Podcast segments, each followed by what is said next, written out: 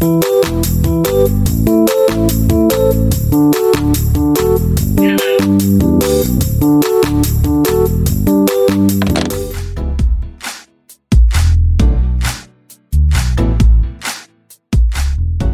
大家好，欢迎收听没话可说，我是主播哈鲁。今天呢是我们的第六期节目。今天这期节目的录制也是非常的厉害，因为我们是第一次在线下进行录制，而且是我们呃有史以来录制人数最多的。今天有三位嘉宾，然后加上我有四位进行录制。今天要录制的主题呢，也是呃我们一直以来都很想聊的一个话题，是关于自由职业啊。今天也是请到了一位非常厉害的嘉宾，然后先让大家和听众们打个招呼吧。从 P 老师开始吧。Hello，大家好，我是 Persica，我其实也是梅花团队的呃小伙伴，所以呢，今天非常不幸的是，本来要一起录制，然后但现在我是线上加入的，然后如果能有小伙伴听出来的话，可能能听出来我的嗓音稍微有一点点不太好，因为我不慎在北京中招二阳了，所以说在这边也是提醒一下我们的听众小伙伴们，该注意防护的还是要注意一下防护。好的，好的。本来西老师是要在线下和我们录制的，然后录制的前几天告诉我，他说他阳了，所以今天只能采取一个线上的方式进行录制。然后下面也请晚宴老师给我们介绍一下吧。Hello，大家好，嗯，大家可以叫我晚宴。然后目前的话，我是数字游民，在新疆生活。然后后面的话可能会去威海。然后在这里也很开心跟大家分享一下，嗯，自由职业者这块的一些心得。嗯，然后就是珍珠，Hello，大家好，我是珍珠。嗯，我目前和各位老师不太一样，我是还在工作的社畜，但是非常向往有一天我能够成为自由职业者。然后待会儿可可以和大家分享一下我几段不太成功的自由职业者的尝试。好的，呃，我们现在就四位嘉宾，然后我和珍珠目前是一个在职的状态，现在还是个班儿逼。然后，呃，晚宴老师和 P 老师。是现在处于自由职业的状态。以上就是我们四位的呃工作情况。那我们就是开头就先到这里，我们就进入主题，先分享一下大家目前的一个具体的工作状态吧。那我就自告奋勇抛个砖啊，我就先来，嗯。然后之前其实我在节目里也有介绍过，就是我现在是处于一个上班的状态。工作内容其实和现在在做的这个播客其实是强相关的一个嗯工作的内容，工作状态呢就是就是大家普遍的一个工作状态，因为我们新媒体嘛，可能需要随时的待命，所以有段时间就很忙，不是有段时间了就是年后一直处于一个非常忙碌的状态，而且现在放开了嘛，我们也有一些线下的活动，就是陆陆续续的开始了，所以就工作的。节奏还是蛮快的，就在我录音之前，然后还在处理一些工作的事情，所以就是工作大概是我是一九年毕业的，到今年。也是工作了有四年多的时间了，然后就被社会无情的毒打，所以现在对工作慢慢从一开始想在工作中追求一些价值的这种期待吧，然后慢慢变成，哎，这 B 班今天的 B 班就上到这里，啊，今天也不想上班了，然后就是整个一个不想上班的状态，然后之前和那个。嗯，珍珠在聊天的时候也说过，说我们俩上班的目的就是为了不上班，所以其实为什么今天也是请到珍珠过来聊一聊这个自由职业，因为我们我们两个班儿逼本身对这个自由职业就有一点向往，特别的向往，所以今天请那个晚宴老师和 P 老师，就是我们俩主要是来取偷师取经的，嗯，然后这就是我一个。目前的工作的状态。Hello，大家好，我是珍珠。呃，我现在想和大家分享一下，呃，我的一个好消息，就是我最近换了一份新工作。我刚刚才没录之前，然后就和那个皮老师还有婉言老师说，我说，嗯，他是他以前是在哪工作，但是现在就不一定了，因为上次我和他聊的时候，他说他要离职。果然，果然不出我所料。哎，怎么说呢？虽然我现在还是在一个上班的社畜状态，但是我感觉我距离我的人生终极目标做一个自由职业者也是迈出了，呃，一小步。此话怎讲？是这样的，因为我之前的从业经历是。呃，覆盖了广告行业、互联网行业、传统杂志，然后现在我是在一个呃国际 NGO 组织，然后做一些哎，是不是讲太细了不太好？没事，后期给你卡掉。嗯，做一些保护地球妈妈、保护大自然、也保护人类自己的这样一个听起来非常的嗯理想化的工作。我觉得还挺适合你的。啊，真的吗？嗯，为什么？是因为我身上有一种自然的土气吗？不是，是有一种自由奔放的感觉，好不好？嗯，这就是我们 ENFP 人应该有的自由向。嗯嗯，我差不多，我呃，因为我之前前面也说到，我之前呃也有过一些失败的尝试，然后这个我打算放到后面再跟大家分享一下一些血泪史。好的，嗯，要不 P 老师先来，然后晚宴做个压轴。好的，好的，OK OK，我是 Persica。嗯，刚刚听完了哈喽和珍珠讲，他们现在都是依然是两个班儿逼，然后同时向往着自由职业的状态。嗯，然后呢，晚宴老师他是一个呃，就是相对对于自由职业这方面有一定心得和探索的人了。然后我自己呢，就是其实可以说是正好是处于他们的两种呃。类型和生活状态的中间，就是我现在是一个自由职业者，但是我觉得我可能还没有完全适应或者说是认同我自由职业者身份的状态。就是听过前几期小伙伴，就是我主持的呃小节目的小伙伴可能知道，就是我是一个记者，就是其实我现在依然是一个记者，但是可能说我现在是一个属于自由接稿状态的这样一个记者，就是因为记者他其实这个行业本身就是不太坐班的，然后做了自由职业之后。嗯，其实也是不坐班的，就是整个人的呃生活状态，就你只从工作节奏上来说，其实跟过去没有太大的区别。就是我曾经也是这样想的，所以说是会觉得说来进入一个这样的轨道，可能在我暂时没有更心仪的岗位之前，就是来做这个是没有什么特大问题的。但是我大概到现在为止做了可能有四五个月的样子了吧，就是我会发现。其实它和你想象的这种自由职业还是非常不一样的。我感觉我现在应该是处于一个困顿期，也不知道我后面分享的内容会不会作为一个劝退指南，就是给两位还在上班的朋友给到，给我们一些心灵慰藉是吗？心灵冲击吧。嗯，好的，呃，一会儿可以让那个 P 老师详细介绍一下他最近做自由职业这段时间发生的一些小故事。然后下面我们请晚宴老师分享一下他的自由职业的一些经历。Hello，然后我是晚宴，可能我是 INFP 吧，可能刚才你们太热烈了，我有点容不进来。晚宴的老师一出来就是很 I 人，没有没有，我也很我也是 I 人，I 人听你假 I。然后是这样的，就是我现在目前的话裸辞了一年多了吧，去年四月的话裸辞的。嗯，在之前的话，我学设计出身，嗯，又是做了运营，从内容到后面私域，像私域的话，它又比较复合性，所以的话，现现在的话，内容比较也是比较斜杠吧。会有内容，然后也主要的话，身份的话，现在是独立运营人。嗯，今年的话，有去尝试在把自己的业务或者说爱好这些东西延展开来，所以今年的话，有去做自己的播客、小红书，包括现在这个自由职业的者的采访。嗯，然后也搭建了一个社区，所以后面的话，我就是希望不断的在做迭代吧，然后自己也在做一个进阶。嗯嗯。大概是这样。好的，呃，晚宴老师现在是有一个自己的自由职业者的平台，嗯，社区，对，嗯，自己的一个自由职业的社区。然后，其实我呃，对于自由职业有一个非常非常好奇的一个问题，就是其实我也很想去尝试做自由职业嘛，但是我不太确定自己究竟适不适合去做自由职业。就先就到底适不适合自由职业这个话题，我们先来讨论一下。要不晚燕老师先给我们介绍一下你接触到的这些嗯自由职业者，他们都是因为什么才开始做自由职业的？就包括你自己。嗯，我觉得我认识的这一批人大多跟我一样，像我之前的话，我是明确的感觉到说，呃，我可能不能再继续下去这样上班了，所以我后面就裸辞了。但是裸辞这个前期，我是花了非常多的时间。去调整的，比如说，可能我在高中、大学的时候，我就一直知道我应该以后不会是九九六的这样的一个人，所以我应该是需要为我自己想要的这个事情，需要需要一定的铺垫。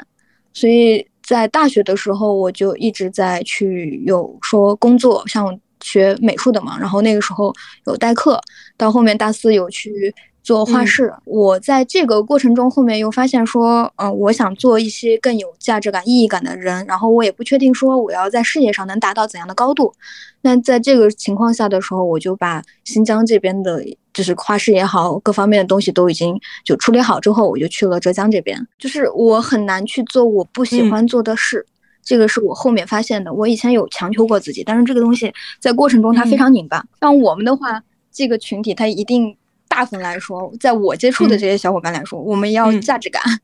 我们要一些可能有一些理想化的东西，但是这个东西就是能支撑你往下走的东西。我就觉得说后面可能是要接纳自己，然后的确在这份工作中我能获得这个。在后面裸辞的一段时间，我说哇，我要不要去把这些抛开，我去做木艺也好，去做一些手工也好，我不要做运营了。但后面我差不多尝试了有半年多的时间吧，我发现。你擅长的和你的阅历、经历这些给你累积的这些的财富，就是最快能让你变现的。那我为什么要舍掉它？而且这个过程中，我还是能感受到我最初喜欢的那些东西存在，所以就继续。然后现在的话就是独立运营人。在我之前就是采访过，包括了解过的一些小伙伴，他们嗯有部分吧，也是跟我差不多的情况，就会在高中或者是大学，他就会有一些其他的尝试。因为他也知道说，我一定不会进入职场，所以他会有嗯自己。大家都觉醒的这么早吗？我高中，我甚至大学，我连我以后要做什么我都不知道。高中的时候就在想，打工这辈子是不可能打工，大学也还是不要念了吧。哎，这倒不至于。我觉得大家在工就是上着上着班，感觉受挫，或者是感觉很无力。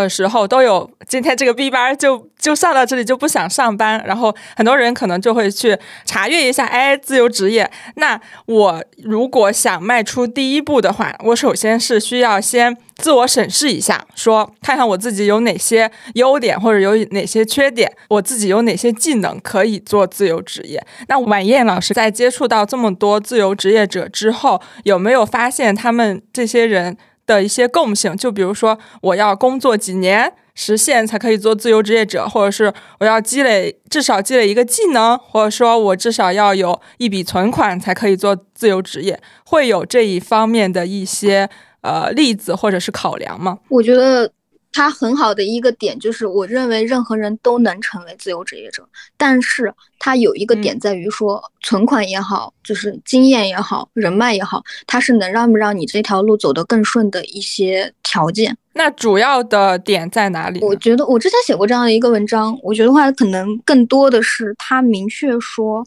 我想要做这个事情，我也接受了他可能会失败的可能性，可能更多的是心理上的建设。嗯，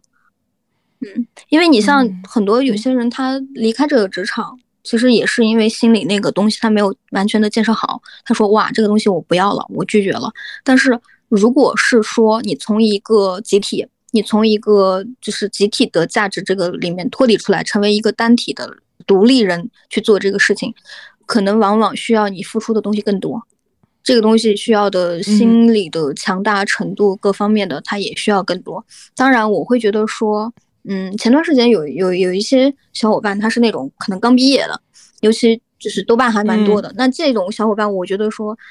你不妨先去试试你的就是副业，或者试试你其他的可能性。就像我们是一定是说我要做自由职业者了，你才有那种卯着劲儿干，说我就拼命做这一件事不可的这种心，不然的话会很难，它里面会强内耗，因为你到时候生活开支这方面也是一个很。很大的一个问题，嗯，然后确实也有一些现实的因素需要去考虑一下。但是很有意思的点，在我做的采访来看，我现在目前有采访了就是十九位的已经输出成文字的这种就是采访稿，跟大家来交流，然后各行各业的来看的话，我们更多的不是聊钱，我们更多的也不是聊说我最初具备了哪些东西条件，其实就是心理上的心路历程的东西。但这个东西是就是很本质的东西。如果我说我没有构建这个很好的心理条件的话，我没有办法产出很好的规划，我也没办法确定说我下一步怎么走，后面都是没有办法的事情了。嗯嗯，那 P 老师是怎么想着要开始做自由职业的？其实我感觉刚才听完晚燕老师讲完之后，我觉得哎，可能就是我误打误撞的进入了这个自由职业的赛道，但是可能确实还没有像文燕老师那样，就是他所说的他在前期做了非常充分的准备，相当于是嗯带着一种就是我知道我自己最终都是会走向这个目的的。呃，这样的一种心态来走向他的。其实你现在要我说的话，我会觉得我人生的终极呃追求还是不上班，就是嗯不去做一份很固定的、很职场的工作。但是就是就是这个问题，呃，我插一句，这个不上班其实大家定义都不太一样。不上班是指不坐班，但是有工作，还是说完全就是没有机构不工不做工作，对，只为只为自己工作，对，这样这样一回事。对，就相当于是自己当自己的老板，就是，就就是就是单人成军这个样子。这个这个问题，其实我在嗯去年的时候，就是呃当当时我有同事他在做就是关于自由职业的稿子的时候，他还曾经采访过我，因为我自己其实呃我一八年毕业之后，就是就是我一我一八年是从国内的高校毕业之后，就是中间我有呃一度有在去国外读过书。所以呢，就相当于是我的经历，其实每一段工作都是裸辞的，然后每一段工作和每一段工作之间都存在断档和自由职业的时间。然后呢，所以呢，我同事当时就是采访我，就问我你当时自由职业的心态和你为什么又回来上班？对他当时采访我的时候，我还又回去做记者了。那个时候，其实我就对他说，说是我的嗯一个终极追求，其实就还是自己成为就是。为自己工作的人，但是我为什么之之所以在追求回来上班呢？其实跟我现在当下的心态一直都还蛮像的，就是我觉得好像我还没有完全做好一个完全自己为自己工作的这样程度的打算。就是刚才晚宴说的，就是人脉也好，就是经验也好，技能积累也好，我觉得这些都是它其中非常非常重要的方面。就是因为我可能每一次裸辞掉，会是因为一些比较客观的原因，而不是说是就是这份工作其实，嗯，我做的也还行，我的工作氛围也还行，但是我可能只是在追求更多的东西，就是我追求更多的更个人的价值感的东西。就是我基本上每一次辞职都是出于一些比较，嗯，就比如说大环境的原因啊，或者说是一些行业本身的原因啊，就是它其实都不是。我个人很主观的，呃，当当然就是提出离职是我自己主观的想要离开它，但是就是它的一个原因，并不指向说是我现在想的很清楚，我今后就是要自己给自己干了，就是这个行业，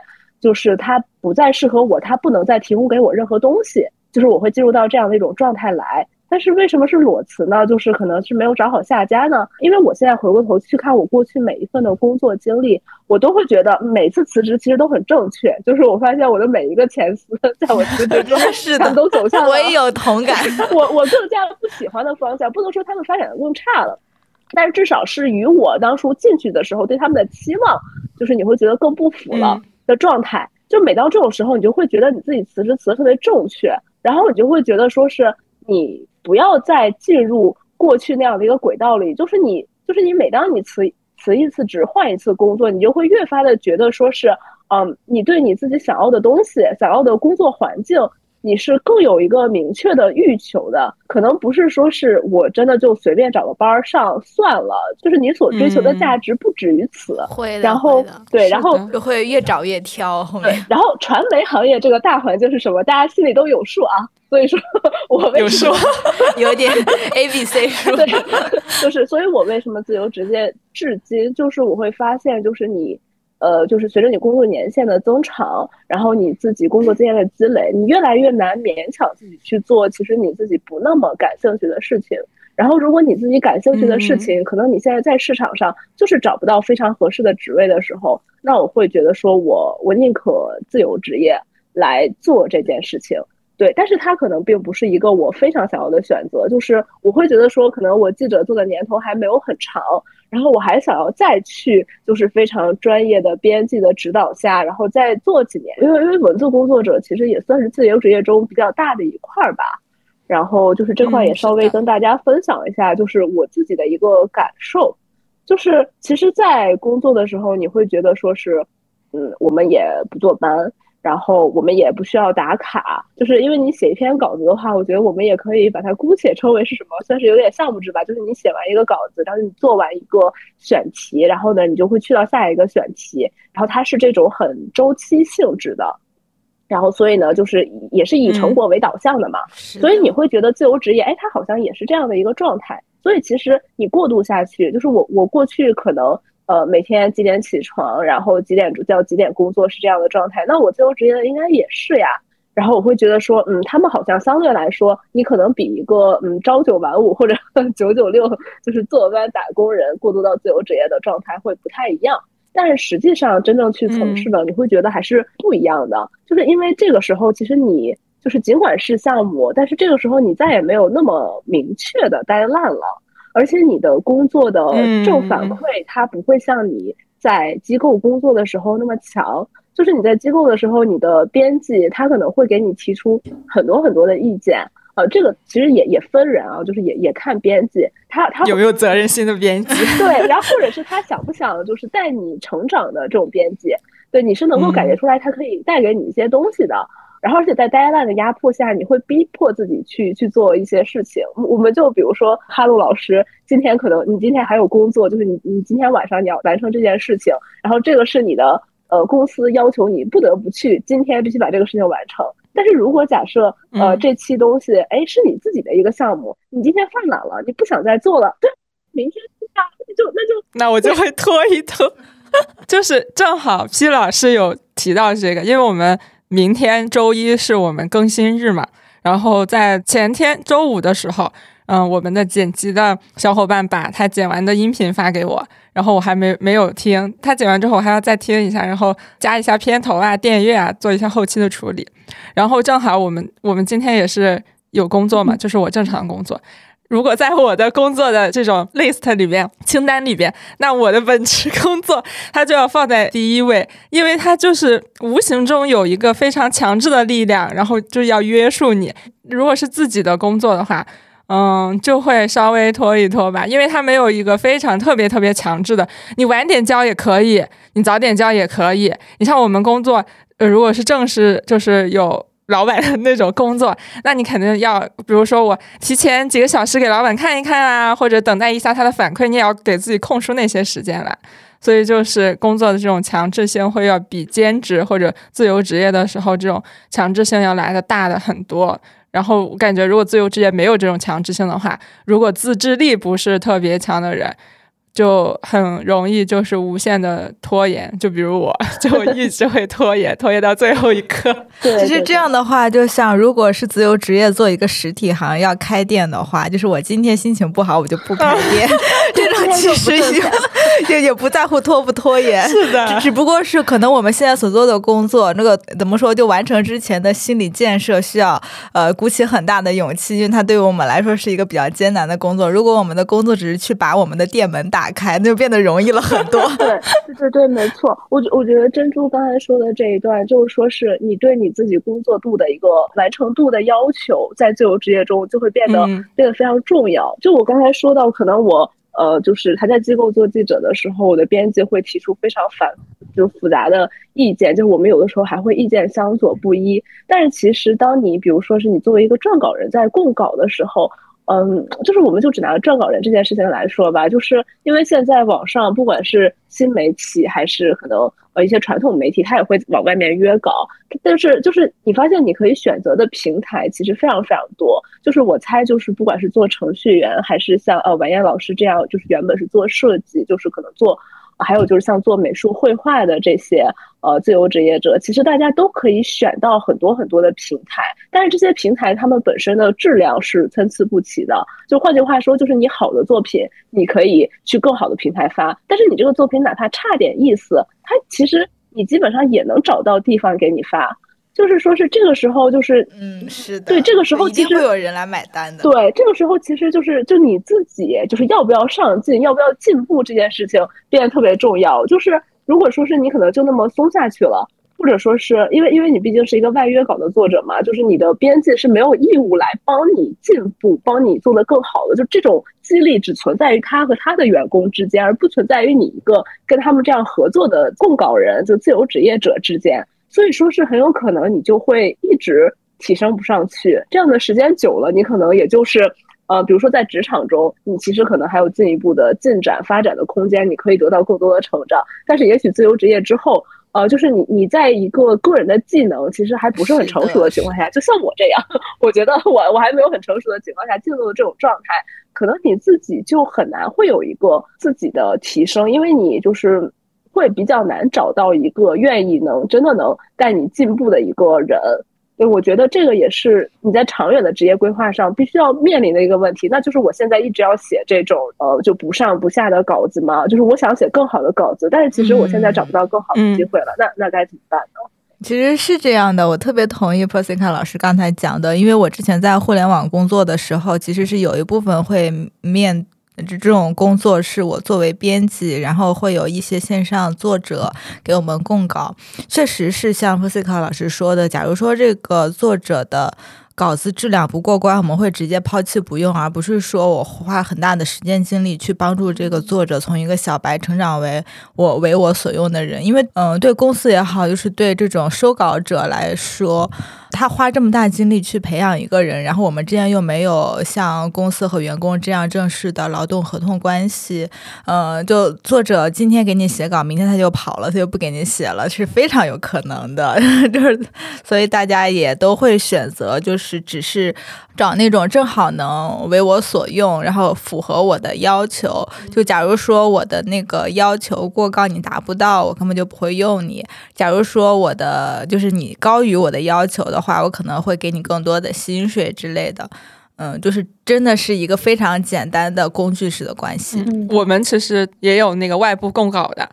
嗯，反正我就是如果要改的话，我就自己改了。如果是特特别特别严重的那种问题，比如说把人家。名字打错了，就这种非常低级但是又严重的错误，我会说一下，让他下次注意。但如果就是什么的的的这种使用错误，然后标点符号什么的，我就自己直接改过来了。对，这个沟通成本真的还不如顺手改了是的，是的，嗯嗯。没错，没错。但是做自由职业，它有个好的点，就是在于说我少了很多时间成本去沟通，我们还比较蛮享受这种高效的状况。嗯。这个怎么说？因为我没有经历过自由职业这一个环节，所以就是我觉得这个，我觉得晚宴说的这一点是，就是看你其实想在这份职业，你在当下的自由职业的阶段，你其实想获得的东西是什么？比如说我说到，我觉得我自己可能还不算是一个非常成熟老手的这样的一个撰稿人，那我其实我会希望。可能我的甲方 能够给我多一些的反馈，而不是就是他就觉得你这稿子写的不错就完事儿了。因为我可能我写完我自己有很多困惑，我希望他可以提一些意见。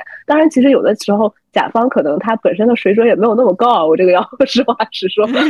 我觉得对他也会没有办法给到你太有价值的东西。就是你这个时候的目的，如果是说是我通过。呃，就是我自己在这个过程中依然是希望有所成长、有所进步，然后呢，从而去呃获得跟更好的就是平台就是合作的机会的话，就是这种成长性、这种缺乏沟通，你就会觉得说是它是一个呃反馈，就是相对来说比较缺失的状态。但如果我可能已经是一个熟手了，就是我说为什么说我可能一个非常长远的一个期望就是还是自由职业呢？就是我觉得可能。我自己在比如说我想写的一些领域，然后我所专精的一些方面，我已经觉得我已经不再会受到太多这种外界的，嗯，比如说一些点评啊，就是或者是有一些就是甲方他可能觉得你写的这个东西不吻合，然后不适合他，然后我也不会被这些负面的评价所动摇的时候，我这个时候很清楚的知道我要要什么，然后我要创造什么。所以，在这个阶段下，我会觉得就是做自由职业是一个很好的选择，因为你已经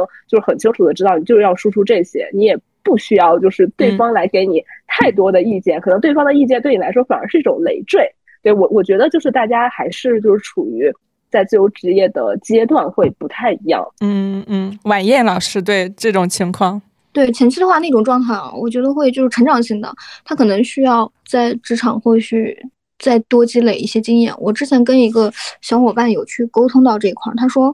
嗯嗯，他说很多人现在都在打说我要创业，我要这样那样。然后你看小红书一些很多平台，他们很多比较一个浅的一个点，他就能沟通勾到一个就成流流浪帖。但这个东西它又客观存在，我觉得其实就是情绪价值的一个满足。嗯，然后现在很多人，我觉得他是没有准备好做这个事情。然后我一直也就认为说，就是没有适不适合，就是想不想要。想要这个东西，他自然会没他没准备好，是指是是哪一个层面没有准备好？心态上吗？这个其实主要让我自己来看的话，就是心态。然后技能这块的话，它是一个客观存在的东西，但是有一个好的点就在于说，你要有了稳定的心态，你要有一个比较强大的说，哇，我这个事情非做不可，你自然也会成。因为我之前有认识一个小伙伴，他做就是插画，但他最刚开始的时候，他可能就是呃，就是社会保障人员吧，反正就是那种，嗯，就是香港他们那边会有这种团体，我具体不是特别了解，但他其实就是一个社工的一个形象，然后后面他现现在成为了插画师。嗯，他其实就是很明确说，我不要可能在职场的那些生活。那我现在要拼我自己一把的话，我应该怎么去做？大概的时候应该会偏向于这种。然后成长型的话，你说有些人他说不那么适合做这个事情吗？需要积累经验吗？我觉得也看人，因为每个人他的就是吸收的能量啊，或者说他的就是学习能力各方面他都不一样。前两天我应该跟你有聊到的一个一个女孩，她是现在大四。嗯，然后他是在上海视传吧，还是那个在哪？反正也是学的是好像是就是编导还是传媒这方面的。然后他现在变成了新农人。然后前两天我们聊到，就是他刚好是那个，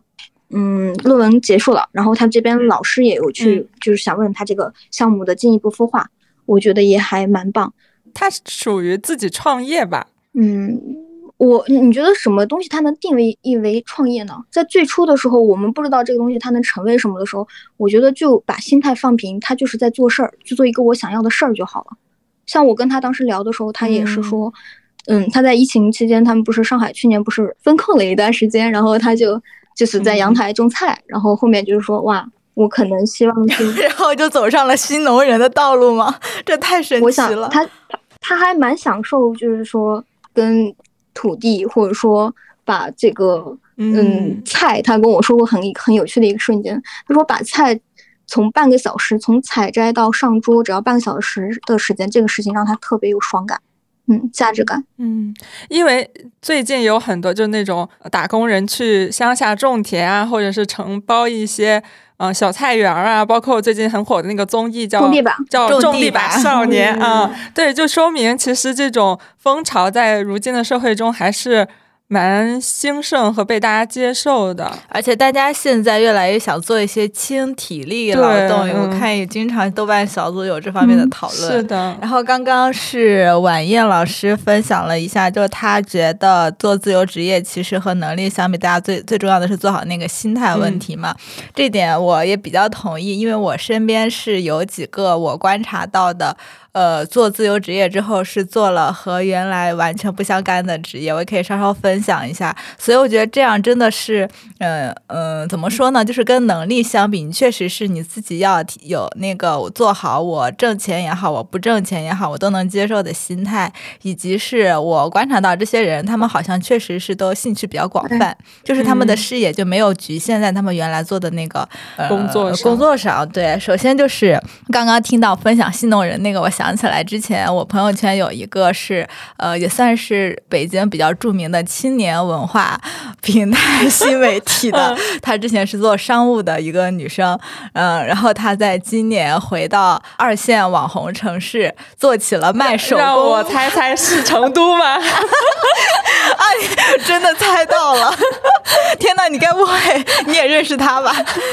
他对他对在在这个城市，他现在在做手工汉堡，什么？是是完全从手工汉堡，就是卖汉堡。而且他不选择的不是那种我要开一个店，或者是我要注册一个品牌，他是直接选择，因为现在有很多对对，类似于摆摊，但是因为我不太清楚，就是这几年成都他摆摊的政策是怎样，他们是真的是不需要躲城管，还是应该应该不需要？我觉得，因为我不太清楚，在北京我已经好久没有见到小摊儿了。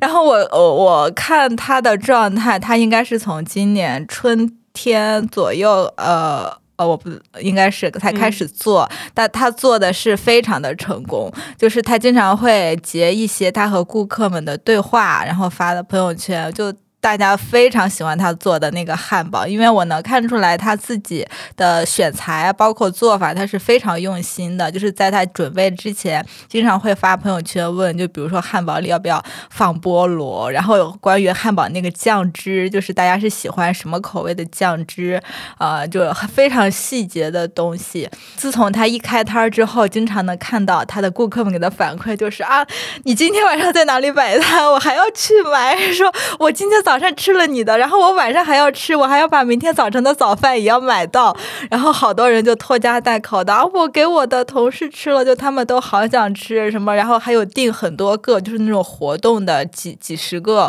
几百个的单，就是在很短的时间内就是找上他。那他是做了一段时间之后收获的这些人群，还是说他一开始就很火爆？他一开始就很火爆，因为我看他的准备期间是做了非常充足的准备，然后从他一开麦到我发现，就是他的一些就是呃很好笑、很离谱的这种疯狂的反馈，没有用多久，嗯，大概一个月之内，甚至是两周之内。嗯嗯，我看他的平常的生活分享，我感觉他也非常快乐，因为他本来在的那个青年文化新媒体平台就是有一点偏亚文化的，所以他自己应该也是一个非常热爱，就生活中很多方面的呃。兴趣也好，或者是文艺活动也好，呃，所以呢，他每次去卖汉堡也是穿的非常的漂亮，不是那种那种蓬头垢面，我去摆摊卖煎饼那种感觉，对对，就是那种非常漂亮的那种呃亚文化女生。你说在街头卖着如此美味的汉堡，然后我看他的那个用料特别扎实，那个牛肉饼都是真的牛肉饼，都是他自己在自己那样锤的肉，非常的。饱满，然后他选择的地方，呃，我觉得应该也是呃青年人很喜欢去的地方，因为他经常会分享跟旁边摊位卖咖啡或者是卖酒的呃摊主做一些交换呀，或者是大家有趣的小故事之类的。我就看他的状态，我觉得他呃非常的快乐。其实我感觉从你的描述中，他那个商务的工作的一部分内容也有在他现在的这个。嗯，里面有展现，但是会不一样，因为他之前的商务主要是给平台接广告之类的，他现在也不存在给自己接广告。但是我觉得是出于他自己本身性格里带的，他喜欢跟人打交道，喜欢做一些这种，嗯，把自己的能力转化为商业行为，可能这样冥冥之中的一个趋势，然后也是指引他走向了这一步。嗯，然后我再分享几个我身边的，就是这种做做自由职业做的让我很羡慕的，就是我之前在嗯北京呃跟一个老师学过很短的那个画画，嗯，是在那个老师的家里，然后那个老师其实也并不大，就跟咱们差不多大，反正就是九零后了，他甚至都不是艺术生专门学的。画画，他上大学的时候念的是跟什么什么设计相关的，可能是工业设计，可能是园林，可能是什么，我记不太清了。有关系，但关系不是很大。对，但主要是他毕业之后，我听他的讲述，他就是没有正经的上过很久的班。他之前曾经短暂的在一个小学里做过绘画老师，但是他实在是不喜欢那种每天早晨都要起床打卡，对打卡，他真的很不喜欢那样的生活，因为我能感觉到。他的性格也是非常的，呃，艺术家气息，所以他的他老婆也是很喜欢做，就是他老婆是做音乐方面的，但是也很喜欢画画。他们的家里就是摆满了，就是各种那种他们两人共同创作的。呃，你可以叫它艺术品，我觉得更更像是两人的小作品吧，就是可能还没有上升到那个高度。呃，有画画的，有他们可能捏的东西，还有甚甚至很多从那个路边捡来的那些什么一块破木板儿，或者是一个一个呃，在我们看来就是破烂儿，然后在他们看来这就是。是我以前就爱捡这东西，我经常捡，就是非常对他们，比如说别人家就是装修拆下来的那个圆拱门啊，这他们都会把整个的搬回家，然后放在那里，然后就想有朝一日会改成一个什么东西。但是他不是像我一样放在那里，然后就永远不会再拿起，他们是真的会动手去做。等到我下一周再去上课的时候，我就会发现它变成了一个很有趣的什么什么东西。他们家这种可以逛的细节真的非常非常的多，就是在餐桌。桌边，然后就各种小格子上，呃，就是甚至你墙上贴就就插座边儿贴的两个小画，你都可以驻足看非常非常久。嗯嗯，然后他们俩现在的生活状态就是他老婆应该是在教呃音乐方面的钢琴之类的，然后他是一方面他在做自己的创作，就是画画或者雕塑，呃呃，可能不雕吧，只塑。然后另一方就主要是教呃在家里教成人画画，然后他是会开一个小班，每班可能三到四个人，然后上个十节或者十二节。这样子，然后一期一期的来，因为我是完整的上了他一期的课，我觉得这个老师他准备的非常的充分啊。我补充一点，我是怎么认识到这个老师的呢？他是有自己的豆瓣账号，有自己的微信公众号，对，但他是，呃，他有有一定的名气，但没有说特别大红大紫，反正就是被我注意到了，因为他经常会写一些艺术方面的自己的小评论，或者是我觉得可以把它称之为小论文了，就是他会挑一个非常好玩的点，我可以举个例子，就类似于那个某幅画里为什么那个鸡蛋皮，然后它是以那样一种形式，就是旋转的形式存在的，就之类的，然后他就会以这个作为一个艺术史里的分析。然后找相关的文献，他是是真的是他有自己的分析，然后又有文献综述。我觉得这放在那个我们的课堂上，这就是一个论文 非常用心的论文，而且还不是糊弄的那种课程论文。然后我觉得，嗯，我我虽然也知道他不是艺术背景，但是我觉得是他出于个人的热爱去做这个事情，不见得就不。比那个专业的人差，所以我呃很想要就跟他进一步的有了解，所以我去上了他的课程，然后课程体验也非常的好，并且我知道在网上前几年比较火的一个呃做漫画的人也在他那里学过画画，是谁？你先偷偷告诉我，我待会儿告诉你。然后，既然既然分享到这儿了，我就呃，因为我稍微列了一下我今天想跟大家分享的内容，呃，还有一个就是呃，跟咱们这个传媒行业比较比较相关的是，之前我在互联网的时候，他是我的邻组的同事，他是做互联网的内容编辑，然后我据我在朋友圈的观察，然后他也是朋友圈田，你是在朋友圈做田野调查吗？其实没有，其实我还是蛮少刷朋友圈的，但是。哎，就是被我刷到。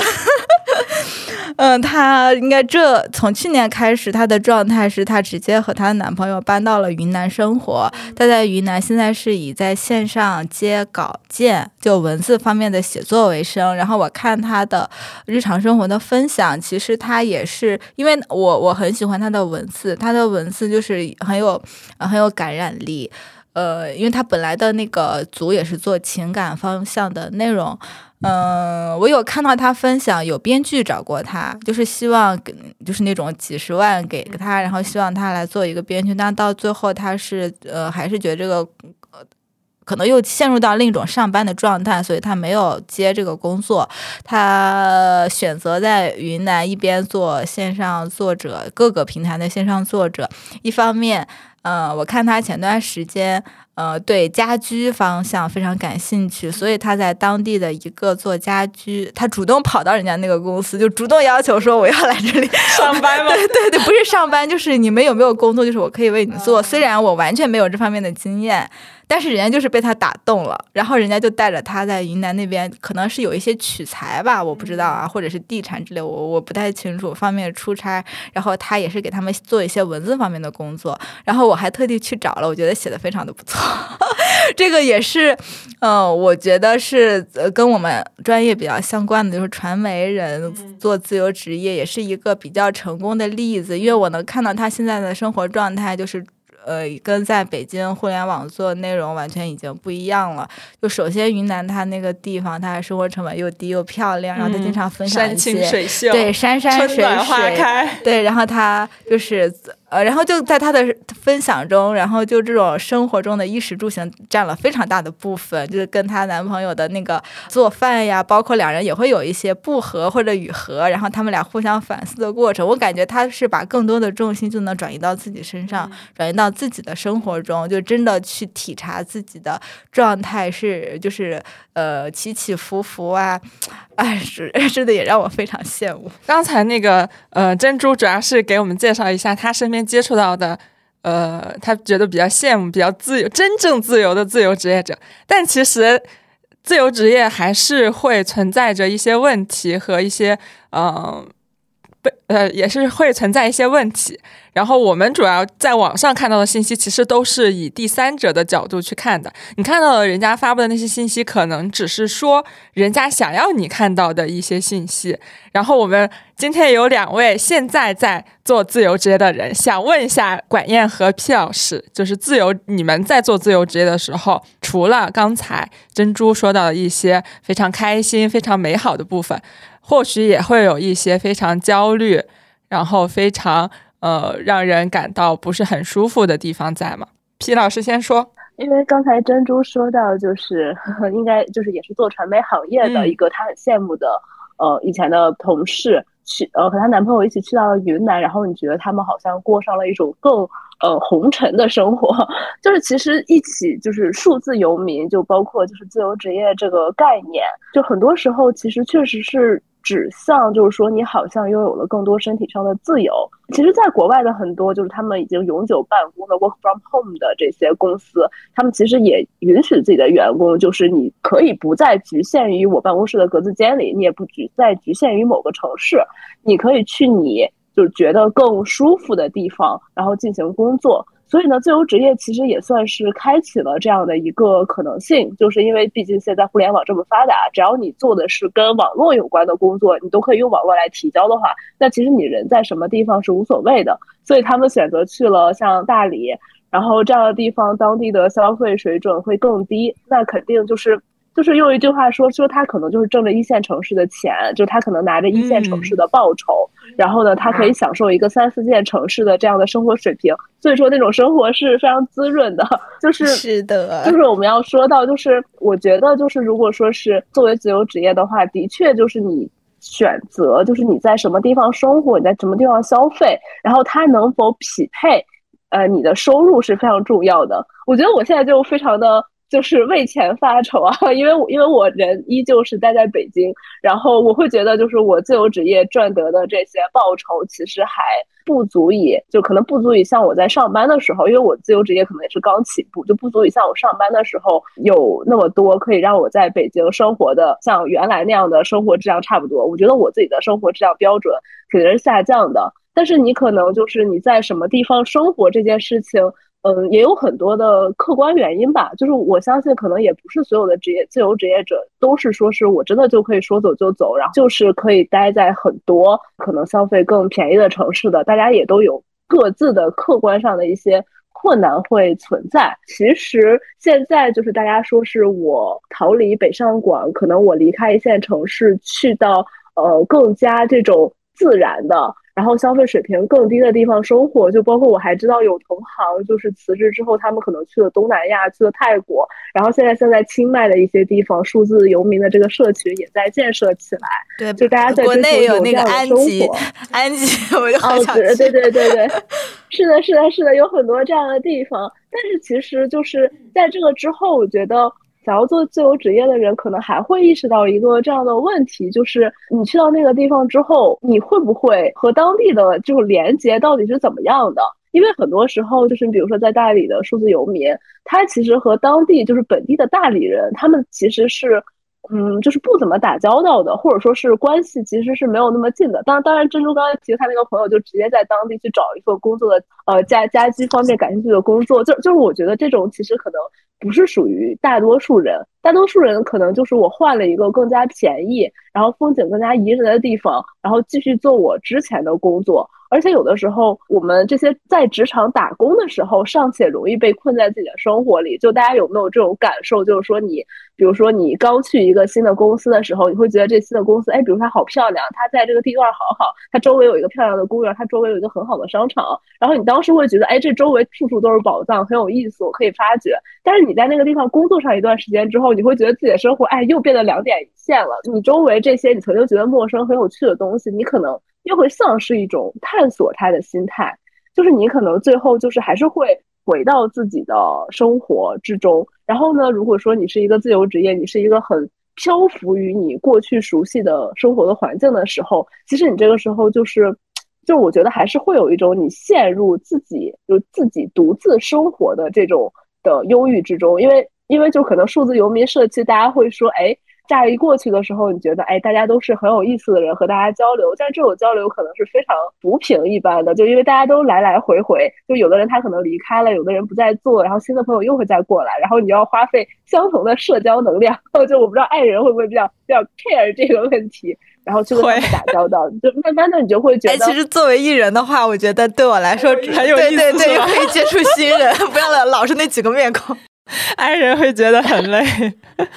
对，但其实我也是艺人，但是这样的时间久了，就是就是我会觉得它有它有趣的一方面，但是也有你自己就是一直在。悬浮的一方面，我觉得就是这个问题，可能看就是每个人的适应程度如何。有的人他可能觉得他就是这样习惯行走，然后习惯在这样的飘摇之中生活。但是有的人他可能会觉得就是这种生活非常的像没有根一样。就是我觉得每个人他要自由职业的人，他要自己去学会和这种孤独和这种就是和自己用更多的时间去。相处，我觉得就是人，毕竟他还是一种社会化的生物嘛。但是可能在自由职业之后，不同的自由职业，它其实也指向不同的工作状态。就是比如说像是，呃，如果说是真的是在做像教育啊，然后还有像晚宴老师就是在做像社群之类的，就是你是会有很多和不同的人打交道的机会的。但是其实就是如果说是你真的是做一些，比如说就是码农、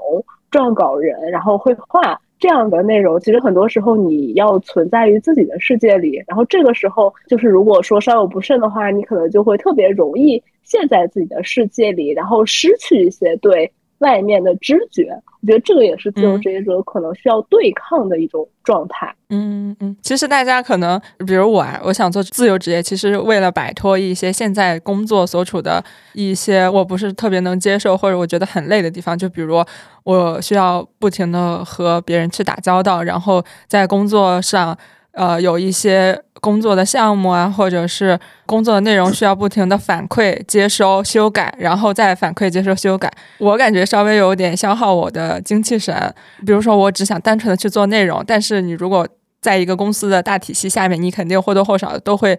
涉及到和别人的合作啊，或者是其他一些杂七杂八的一些事情。但是我只是想去写东西，或者我只想去嗯做一些内容产出这方面的东西。所以我就想着说，如果我做自由职业，那我是不是可以去避免和更多的人打交道？因为我自己就可以做一些事情。但其实我发现，就我在自由职业的呃社群，或者在自由职业的，就比如豆瓣这种小组里，发现其实大家。在做自由职业的时候，也存在你坐班的时候会出现的一些问题，就比如工作依旧会给你带来一些焦虑，依旧会担心收入的问题。其实做自由职业也不是说我完全与世隔绝，依旧需要和别人，呃，和其他的一些小伙伴进行一下工作方面的沟通。就是说，自由职业其实我发现没有我想象中的那么的自由。首先就可能就是在物质方面吧，就我们就呃先俗气一点说，就是谈钱。我们都说上班的时候，你即使就是摸鱼嘛，摸鱼，其实你每月的工资也不会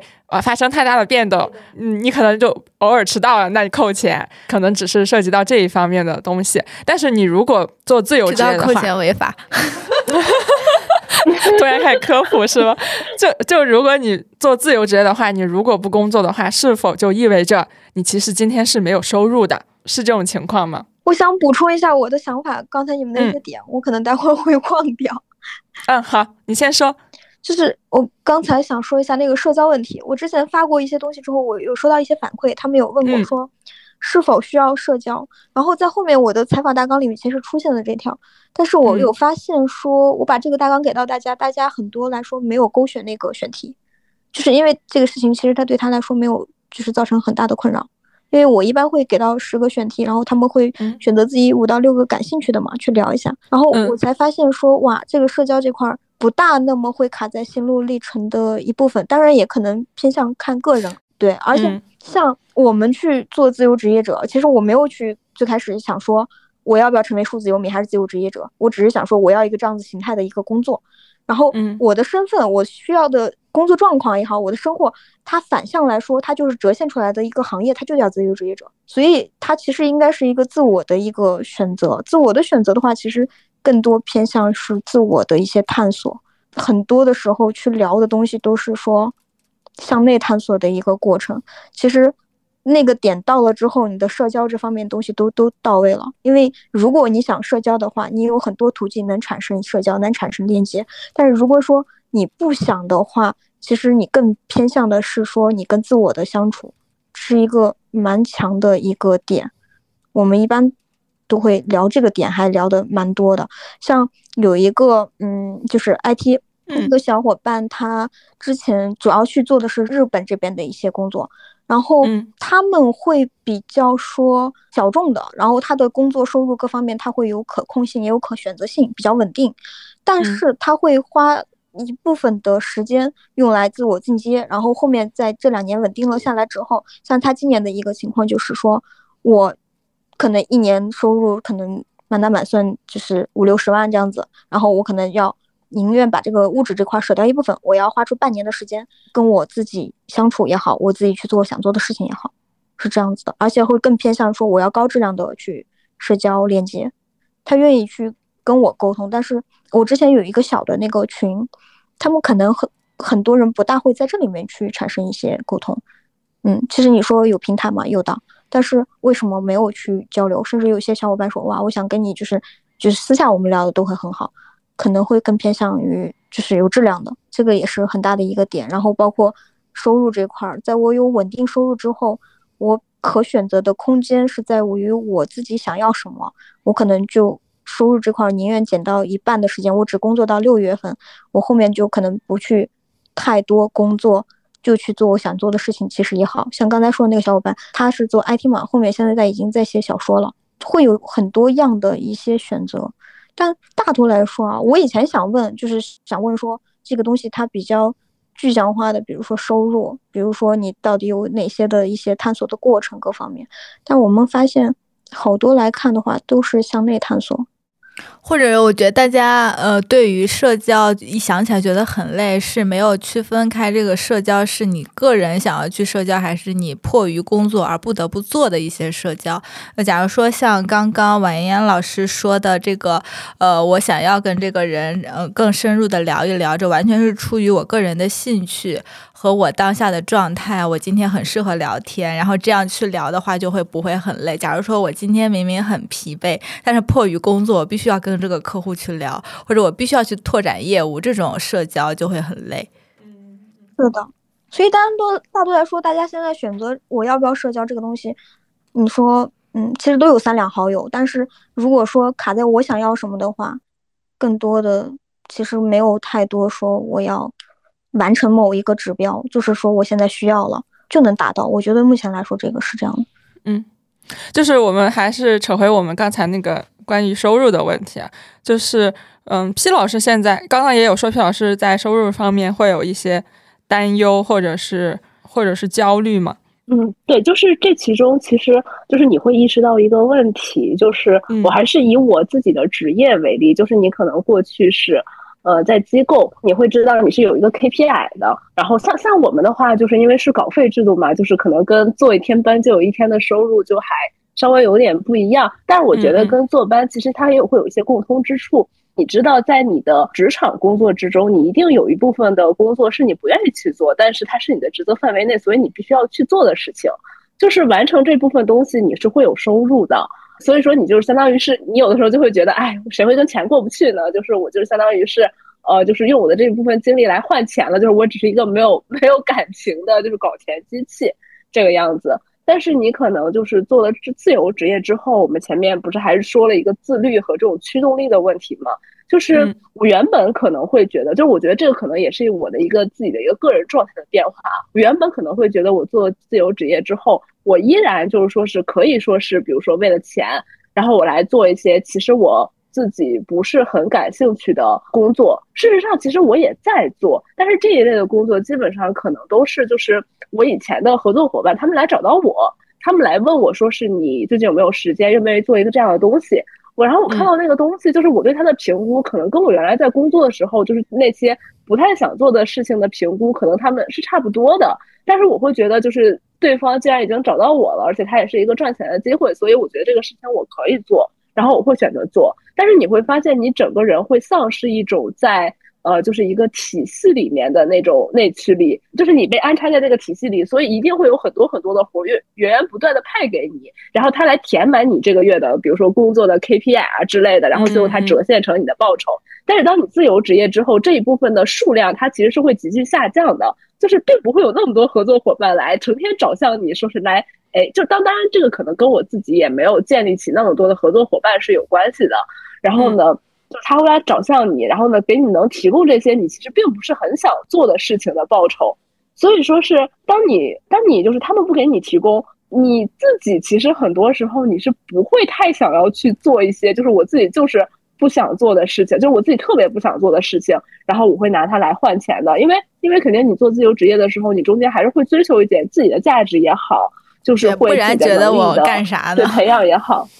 对呀，就是你不会这么勉强自己。那这样的话，就是你自己的这部分收入，其实你不可避免的它是会下滑的。然后再加上我前面说的，就是呃，可能他对你的 KPI 的。呃，就是 deadline 啊这些东西的提交的要求不会像你在公司的时候提交要求那么高。就比如说今天晚上，呃，十点钟之前，我们这期播客的收必须上交稿子。对，这就是你老板说的话，就是你今天晚上无论如何，就是你晚点吃晚饭也好，你把这个东西搞出来。自由职业的时候，你不会这么勉强自己。但是你这样一推的话，其实相当于是你就把你的工作推到了第二天、第三天，那你接下来要做的事情就会继续再往后推。所以其实相当于整个效率还有就是这种。呃，工作的周期是是延长的。我们都说，其实九九六它不是一种很好的一种工作文化，但是可能在职场中，大家会被这种东西 PUA 了。而且这种东西它可能确实对应的是，你可以在这种节奏之中，就是完成你的工作量。不然的话，他可能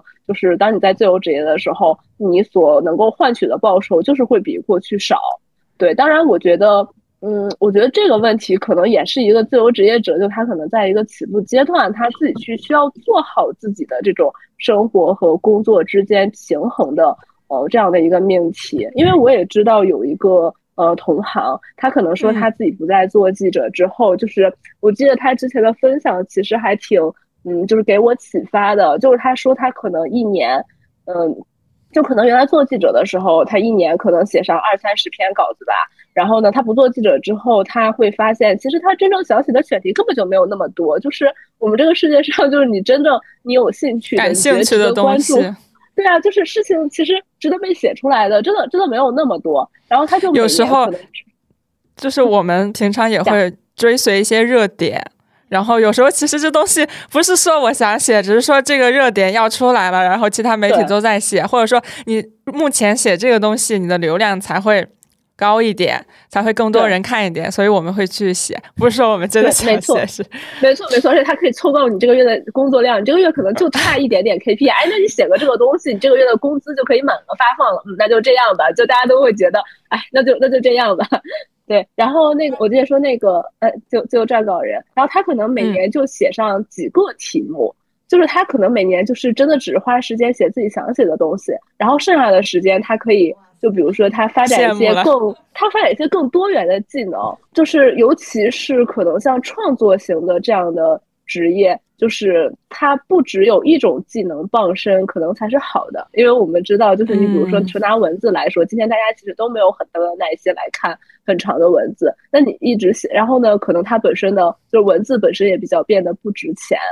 那么就是你可能想要在这种充满竞争的环境下生存下去，那你当一个自由职业者，是不是要去？可能要学会搞搞视频了，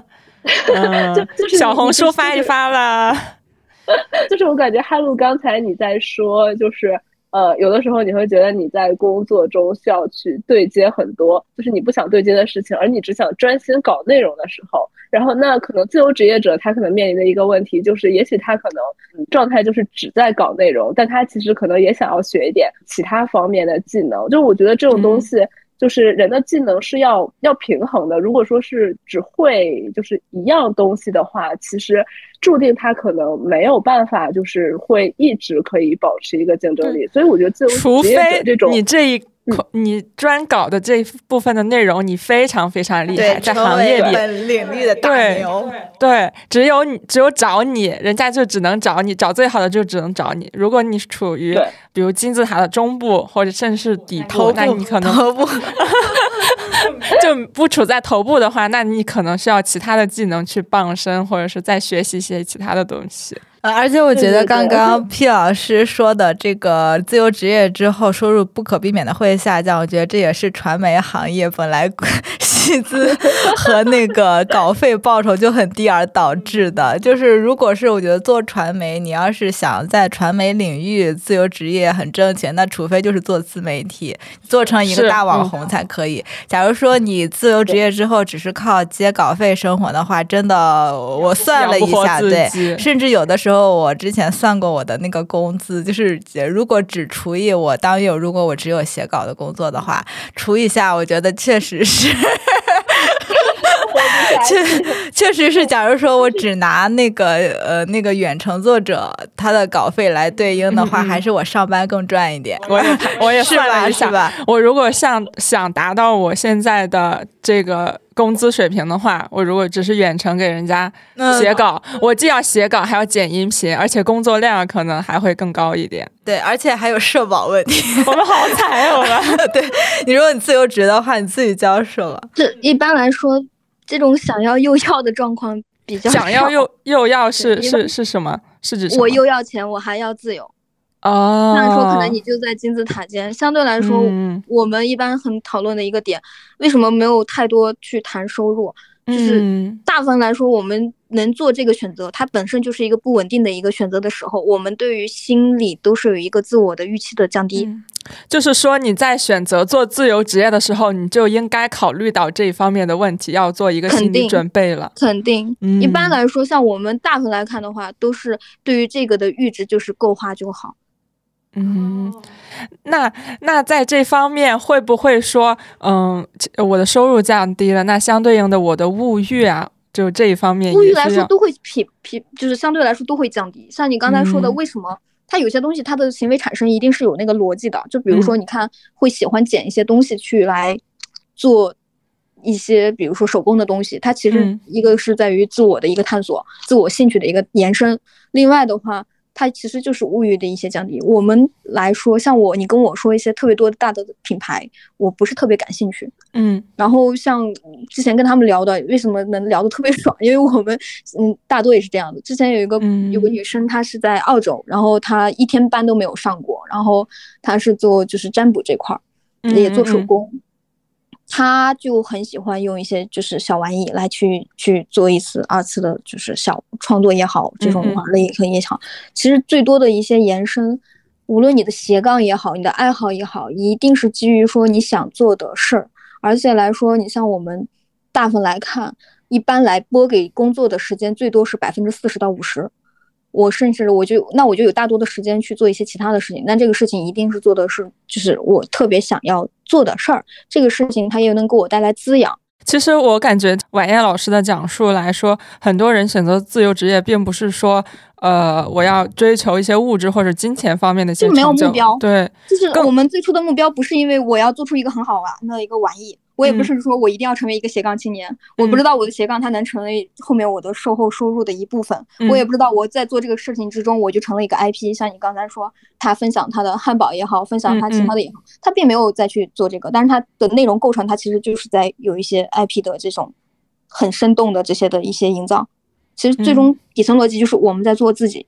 更多的还是在价值上的一个选择。对，我觉得物欲这个倒是有点让我想到，就是说是一点相像之处，然后让想到就是什么抉择要不要搞学术，要不要读博的时候，大家就会说，如果你是一个对外面的花花世界很好奇的人，那你就不要来读博了，因为它注定是一个 就是非常苦行僧就是要求你对要求你没有那么多对外界欲望的事情，就是要求你对自己所在的事情很专注，很专注于自己。对你不能太有太多消费主义这样的想法。如果你说我就是想要，比如说每周去玩一次什么，然后每周去进行一些就是各种各样的活动的话，那你的就是收入注定是可能支撑不了你做这些事情。那你支撑不了这些事情的话，它反而就会变成你的一种一种负累。嗯，是的，其实就是在选择这个职业吧，也是应该是说，我觉得没有说选择这个职业，我最初没有给自己定义是这个，我觉得是选择自己的生活方式，它其实就是一个化繁为简的一个过程。所以你既然化繁为简了，大多来说，嗯，衣食住行，其实就没有感觉没有特别大的一些需求，除非是说我有一个想法，我要想要在这里面获得什么，我再能得到一些价值感，我才愿意去做这个事儿。比如说我愿意花钱去旅行，但是我像我从去年到今年来说，我上次做了一个复盘，这一年多我就买了一次那个泳衣，我想去学游泳，但我其实其他的收支出我没有什么了。之前的衣服我还 断舍离了一部分，从杭州这边离开的时候，嗯，大分来看，嗯，我们都会 比较，嗯，低物欲，低物欲一点，嗯，对，包括但是吃饭或者各方面的话，你会就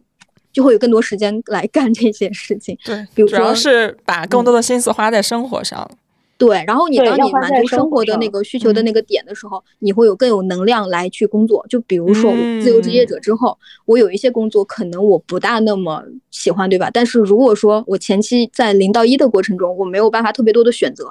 那我有其他这方面能量的补充，我就有就是能量去做这个事儿，它就是可以为继的事儿。但是为什么很多人就不能就是？继续工作下去，就是因为他已经无以为继了呀，他的能量已经就是崩溃了呀。我只能说，我走离开这个，我要去另一个生活方式来寻求能量。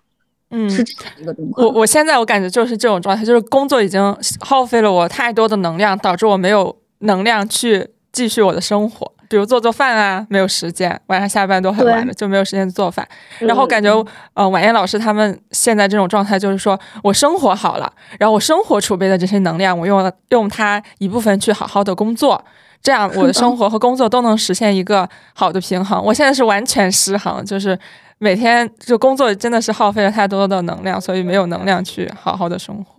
嗯，我觉得有一点啊，特别有意思的是，每个人他可能那个平衡的点都不一样，包括每个阶段。其实我也没觉得说平衡的多好，但是他有一个意思的点。我上次，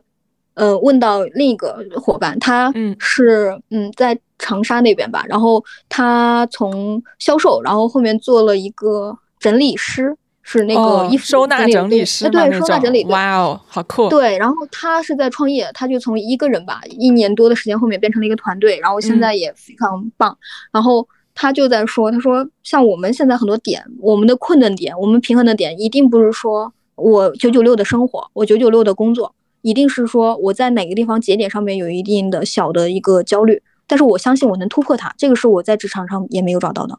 我在职场上，我可能觉得哇，这个东西我不 OK，但是在生活中，我现在已经成为自由职业者这个身份的时候，我就要以一个人的价值去抵挡很多东西的时候，我认为很多事情，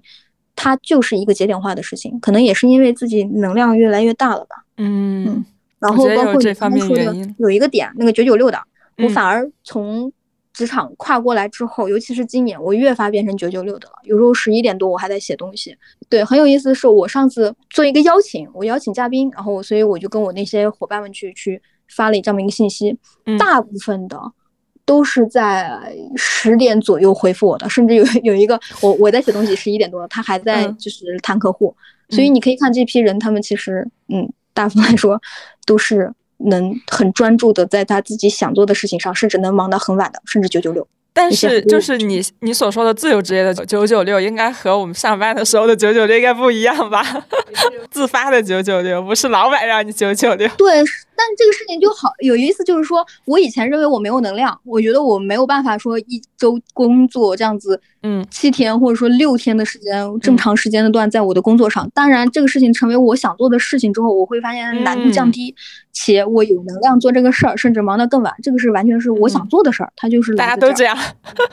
我以前之前以为说只有我是这样，后面我发现哇，那几个 那几个对我们凌晨还在聊天。你说他在说他没有做完的事情，我在说哇，我这个事情还有怎样怎样，就嗯很有趣。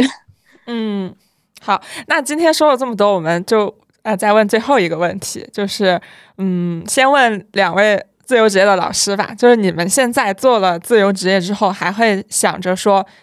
继续回去上班吗？应该不会吧？嗯，其实要要我自己来说的话，我觉得还是像前面所说的，就是我觉得我现在的状态可能还是比较成长型。如果要是嗯，就是有比较适适合的机会，我觉得我的状态还是比较开放的。如果说是有比较适合我的。职场的机会的话，我觉得可以去职场里面继续工作，因为其实现在是就是我觉得我在职场中的困惑，还有就是自由职业的困惑，其实他们都依然存在很多，所以说我并不。坚定的，就是说是我现在就决定一直要往自由职业的方向那个方向去走了。当然，我自己的一个非常长远期的愿望是希望自己在更成熟一些，然后更想清楚自己到底想要的是什么之后，然后还是回到自由职业的轨道上来。嗯，是，其实还是抱着一个学习的目的，想在职场上再再进阶一下。对，因为我之前每一份工作，其实离开的时候也有一个重要的原因，就是我觉得我不能再在这个工作里学到什么了。但是我依然会觉得，我是再去职场工作的话，还是有能从职场工作里学到的东西的。嗯嗯嗯，是的。那晚宴老师，我觉得你应该不想吧？啊，我我在两个月前吧，我的采访里也有这个问题，我跟他说是我开放性。就是因为我也会觉得说哇，有如果有好的项目或者说好玩的事情或者怎么样的，我愿意回去。但这个我后面发现，这这点我很意外，哎，我没想到两位老师都这么说。呃不，但是是两个月后的我，不再这样想这个问题。然后我有个小伙伴，他也是做了跟那个 P 老师一样的一个选择，他也是就是他可能时间会稍微短一些，像我们时间长一点的这种以年为单位去去记的，忽然发现他很难。我今天早上其实早上的时候有有接收到一个邀请。那希望就是我过去那边去做这个私域的操盘手，但是我拒绝了，我就特别果断的拒绝了。然后，嗯，我发现我应该不大能再想回到那个状况里，因为可能我现在有发现更有趣的事情，嗯嗯，更值得自己去做的事情，嗯，对，嗯嗯。那珍珠同学作为一个班儿逼，想听完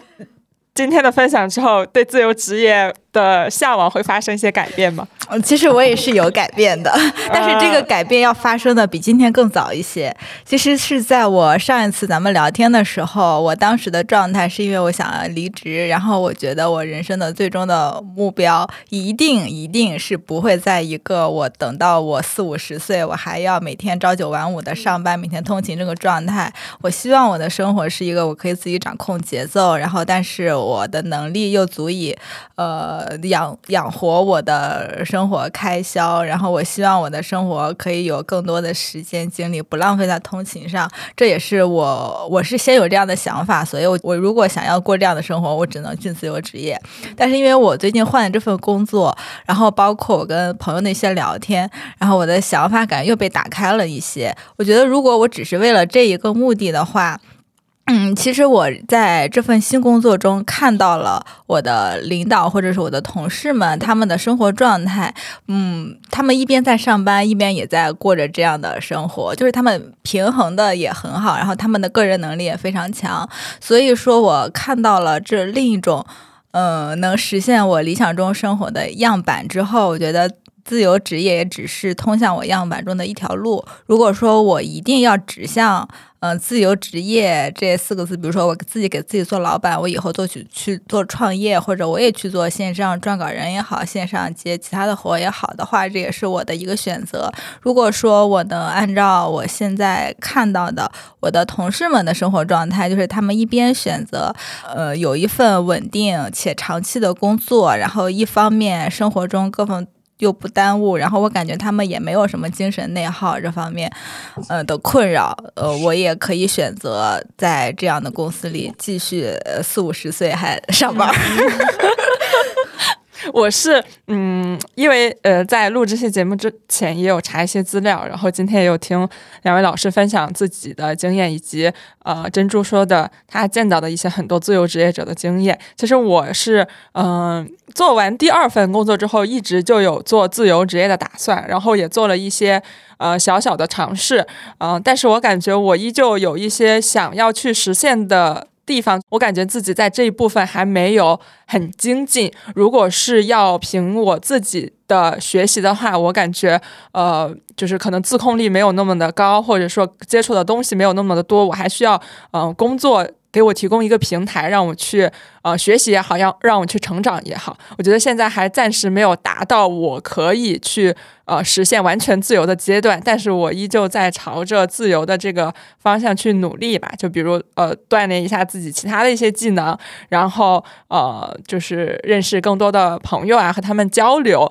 呃他们工作或者是那个学习的这这样一个状态，就是我还在往这条在这条路上奔跑吧，希望能够。早日的实现这个愿望吧。嗯，呃，我再补充一点，就是我我我我我为什么说我的想法发生改变？除了我刚刚说的原因之外，也有说这几年我在自由职业这条路上做过的一些尝试，其实并不是很成功。我可以简单的说，对，失败案例。但是因为呃。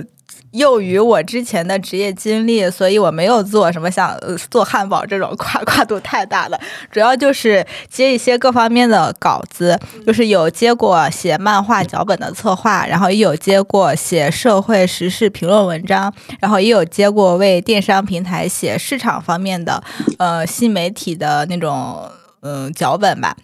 然后每一个都不太成功，但是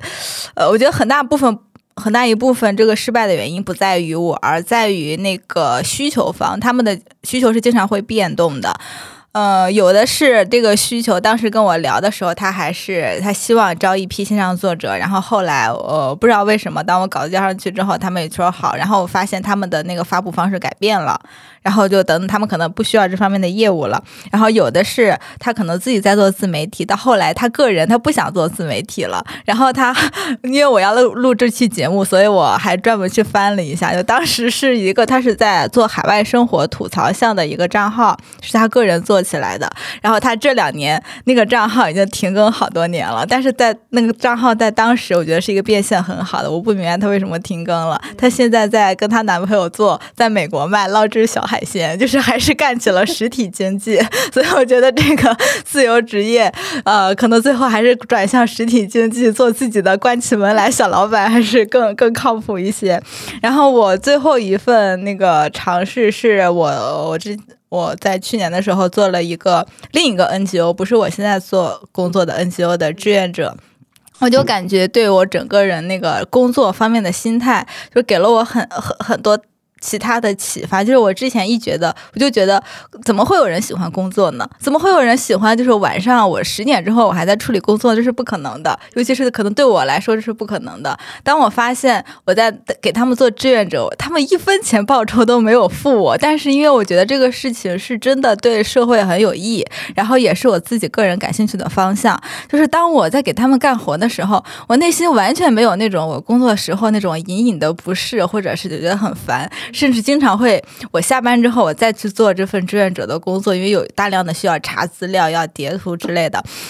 我会觉得啊很兴奋，哎呀，我好像又做了一点好事，或者我觉得啊我的能力又精进了一点，就是呃，就可能像那个婉英老师说的，就是在这种情况下，你可能自发的九九六，但你不会有之前的在公司里九九六的那种那种疲惫感。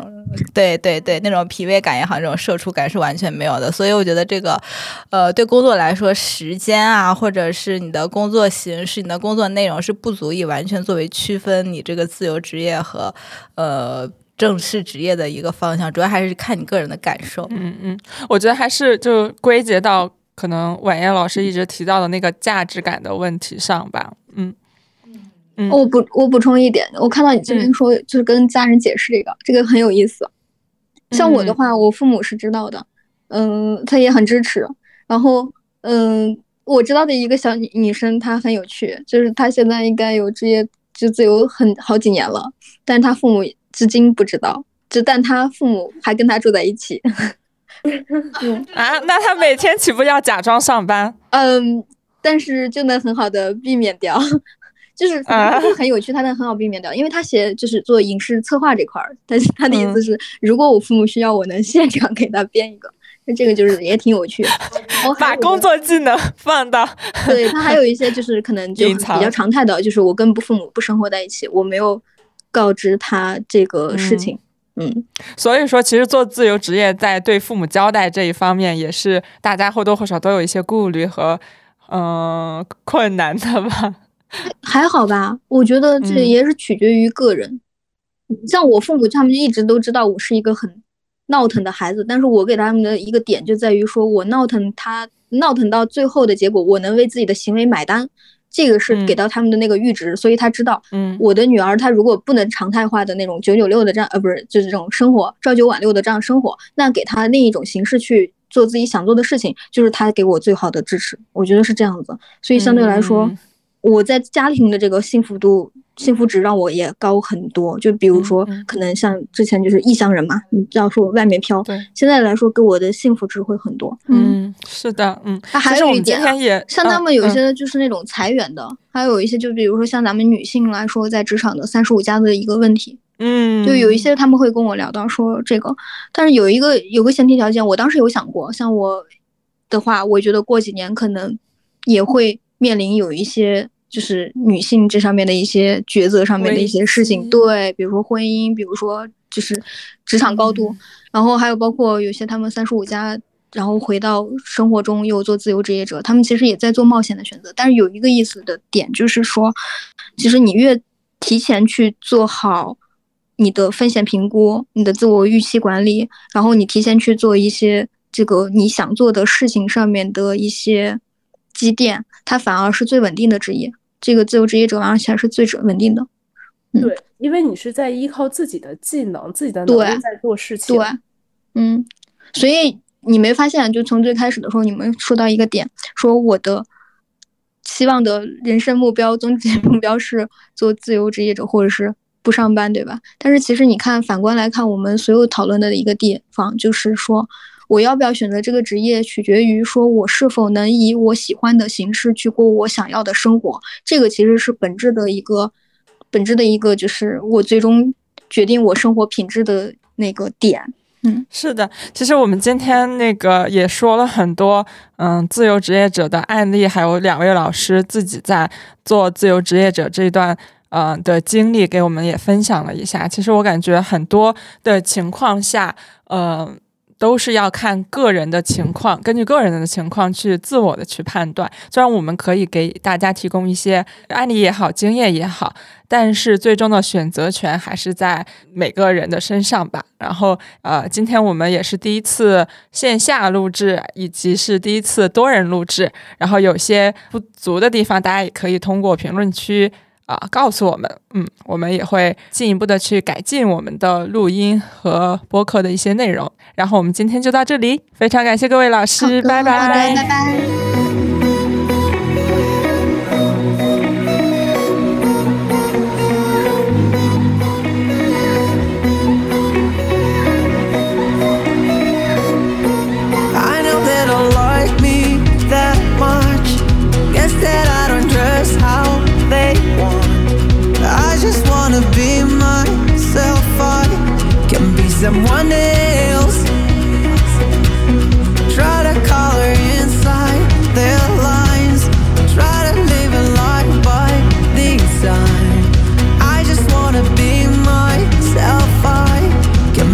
One day.